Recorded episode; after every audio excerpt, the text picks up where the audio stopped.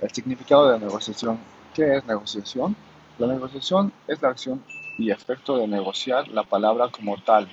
Previene del latín negotiation, negociaciones.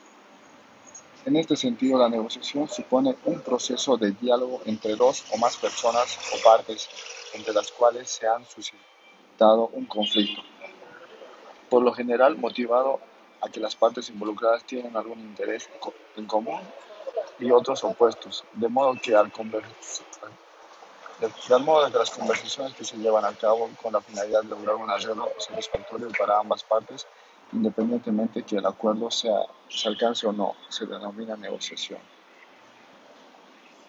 El objetivo de una negociación es lograr un acuerdo que resulte satisfactorio para ambas partes. En este sentido, la negociación es el camino más aconsejable para la resolución de conflictos, pues se supone una alternativa más civilizada al uso de la fuerza.